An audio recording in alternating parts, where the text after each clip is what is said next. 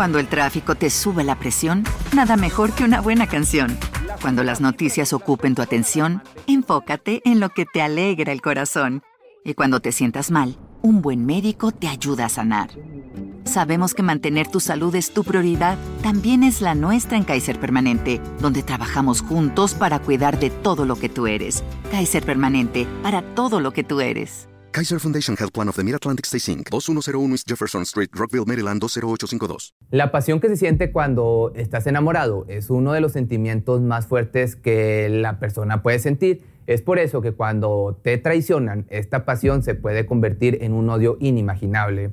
En este especial vamos a revivir seis historias desafortunadas donde el hasta que la muerte nos separe no fue una promesa, sino una amenaza. Acompáñame en este especial de horror, misterio y crímenes pasionales. A pesar de que este acontecimiento parece haber sido planeado por una mente asesina, se trata de una mujer que estudió psicología y de la que nadie pensaría fuera a cometer semejante atrocidad.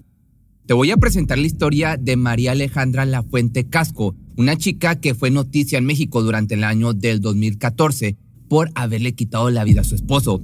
Pero más allá del homicidio fue la manera en que lo hizo, pues lo hizo en partes con una motosierra para después esparcirlas en la delegación de Tlalpan, esto en la Ciudad de México, y colocar otras bolsas con sus restos en el refrigerador. Todo inició cuando María empezó a sospechar que su esposo, Alan Carrera Cuellar, estaba teniendo una aventura con otra mujer. Entre el 5 y el 6 de noviembre del año del 2014, la conocida como la Ale no pudo soportar más y en un arranque de ira y celos le dio de tomar a su esposo benzodiazepina en un vaso que contenía jugo de naranja. El medicamento era un relajante muscular y ansiolítico que se utiliza para tratar el insomnio, fobias, ansiedad generalizada o esquizofrenia.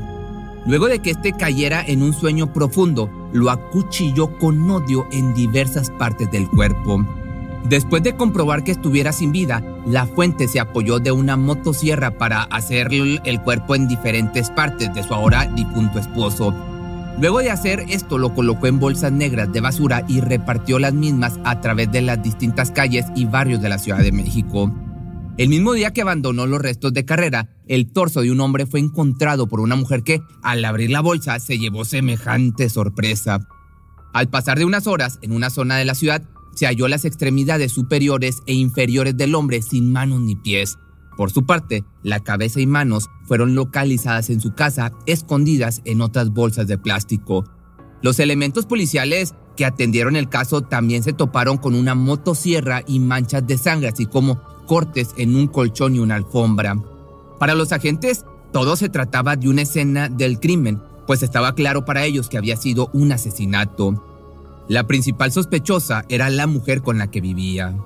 María declaró en calidad de testigo, aparentemente no sabía qué había pasado, pero comenzó a caer en contradicciones en cuanto los oficiales iniciaron con las indagatorias correspondientes en dónde se encontraba la noche del 5 y 6 de noviembre. Le preguntaron los policías a la mujer. Salí en un viaje por mi empleo. Por lo general suelo atender a mis pacientes en el consultorio, pero esta vez ocurrió una emergencia, aseguró. ¿Cuál fue la emergencia? ¿En dónde trabaja? Le, era lo que le cuestionaron. Soy psicóloga. Una de las personas a las que atiendo pasó por un ataque, tenía problemas de ansiedad. Fue lo que respondió la chica. ¿A qué lugar se dirigió y cómo se llama la persona? Indagaron. Fue entonces que María comenzó a divagar, a tartamudear y dar datos falsos, como el nombre del paciente al que fue a atender, el lugar al que había viajado o las cosas que había hecho en el par de noches donde se ausentó. Prácticamente todo se trataba de una mentira tras otra y los policías se habían dado cuenta de ello.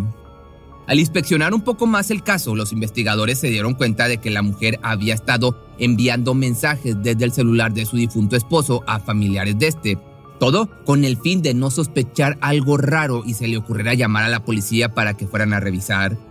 Esto se sumó al descubrimiento de que la fuente contaba con antecedentes penales debido al intento de homicidio de otro sujeto, algo que sin duda llamó la atención de los uniformados y no dejaron pasar por alto el asunto. Según revelaron los expedientes, María le clavó un cuchillo en el abdomen a su anterior pareja tras una discusión y gracias a que el hombre sobrevivió interpuso una denuncia. La Fiscalía de Homicidio de la Procuraduría de la Ciudad de México la consignó por el delito de tentativa de homicidio. Mas en esa ocasión, la mujer logró salir libre gracias a que alegara legítima defensa porque, según ella, aseguró que su pareja la golpeaba. Es decir, salió en libertad porque comentó que todo lo que hizo lo había hecho por defensa propia, ya que su vida corría peligro y estaba en riesgo de ser un feminicidio más en México.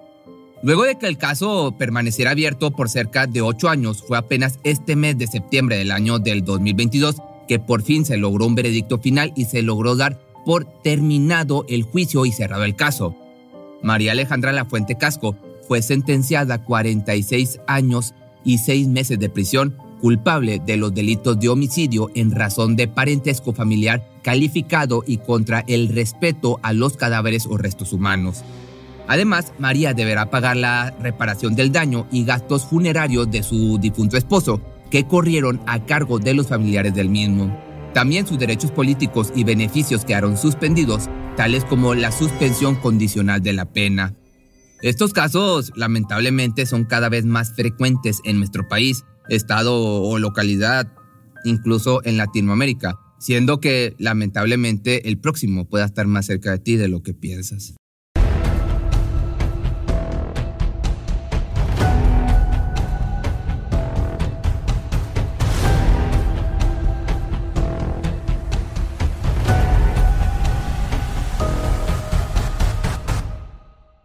No es novedad el nivel de violencia que se vive hoy en día hacia las mujeres, sobre todo en este país, en México. El número de feminicidios que ocurre al año no parece disminuir y es debido a esto mismo que las historias que se pueden encontrar en esas situaciones, así como los personajes que las protagonizan, van desde lo poco habitual hasta lo vilmente descarado, como si de ficción se tratase la historia de la que te voy a platicar hoy ocurrió en Morelos, en México, el pasado 26 de abril de este mismo año, hace algunos meses. Sin embargo, se ha dado a conocer nuevos datos acerca de esta misma. Andrea Morán era una estudiante de nutrición en la Universidad Autónoma del Estado de Morelos, UAM por sus siglas, lugar donde conoció a César David. El chico aparentemente tenía un gran interés por Andrea ya que se ha dicho que este era muy insistente para que ambos iniciaran una relación, a lo cual ella aceptó eventualmente después de un año de intentos por parte de César. Durante el noviazgo, este hombre se mostró como una persona altamente posesiva y celosa, explotaba muy fácilmente y recurría sin dudar a la violencia y agresiones. Para la chica esto no pintaba nada bien y tomó la decisión de terminar con la relación por su propia seguridad, ya que lidiar con estas conductas de parte de César se volvía más desgastante. Pero es aquí donde las cosas tomaron un rumbo mucho más siniestro. Las conductas posesivas de César David solo empeoraron desde su ruptura con Andrea en el año del 2018 ella comentaba que este la acosaba constantemente y la buscaba tanto en persona como por mensajes o llamadas telefónicas. Llegaron a tal punto que ella optó por dejar de salir con los amigos que tenían en común, ya que este siempre le insistía en retomar el noviazgo. No fue sino hasta febrero del presente año, del 2022, que Andrea inició nuevamente una relación amorosa con un chico llamado Brian Anthony, el noviazgo parecía mejor o al menos no llegaba a los extremos a los que enfrentaba constantemente con su ahora exnovio. Sin embargo, a César David obviamente la noticia no lo tenía contento. Se dice que a partir de aquí sus acciones se tornaron aún peor. El chico llevó sus conductas posesivas aún más al extremo. Ahora buscaba por teléfono al resto de la familia de Andrea incluso solía ir a visitar su casa, o al menos eso intentaba, ya que nadie respondía. Esto lo hacía vestido de mujer, no quería que nadie se diera cuenta. Llegó incluso a observarla desde azoteas cercanas a su casa, todo esto para poder identificar los recorridos que hacía y en qué horarios. Ya el 26 de abril, Andrea iba de copiloto en un vehículo manejado por su novio. Se encontraban en la prolongación Vicente Guerrero en el municipio de Huitepec cuando notaron un peculiar hombre. Estaba parado en una esquina, completamente vestido de negro, incluso su rostro estaba casi en su mayoría cubierto por lo que parecía ser un cubrebocas. El hombre disparó tres veces hacia el lado donde se encontraba Andrea. Su novio rápidamente aceleró y salió de la escena hacia un hospital cercano para que pudieran atenderla. Lamentablemente, cuando llegaron ya era muy tarde.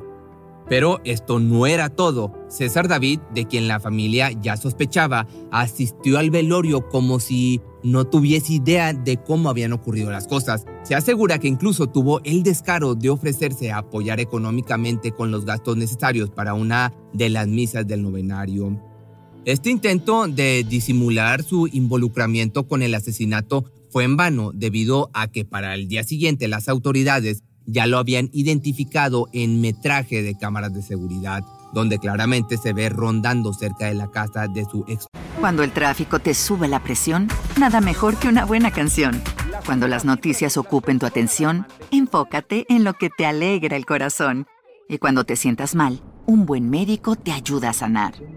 Sabemos que mantener tu salud es tu prioridad, también es la nuestra en Kaiser Permanente, donde trabajamos juntos para cuidar de todo lo que tú eres. Kaiser Permanente, para todo lo que tú eres. Kaiser Foundation Health Plan of the Mid-Atlantic Stay Inc., 2101 East Jefferson Street, Rockville, Maryland 20852. ¿No se merece tu familia lo mejor? Entonces, ¿por qué no los mejores huevos? Ahora, Egglands Best están disponibles en deliciosas opciones. Huevos clásicos, de gallina libre de jaula y orgánicos de Egglands, que ofrecen un sabor más delicioso y fresco de granja que le encantará a tu familia. En comparación con los huevos ordinarios, Egglands Best contiene la mejor nutrición como 6 veces más vitamina D, 10 veces más vitamina E y el doble de omega 3 y B12. Solo Egglands Best. Mejor sabor, mejor nutrición, mejores huevos. Visita egglandsbest.com para más información.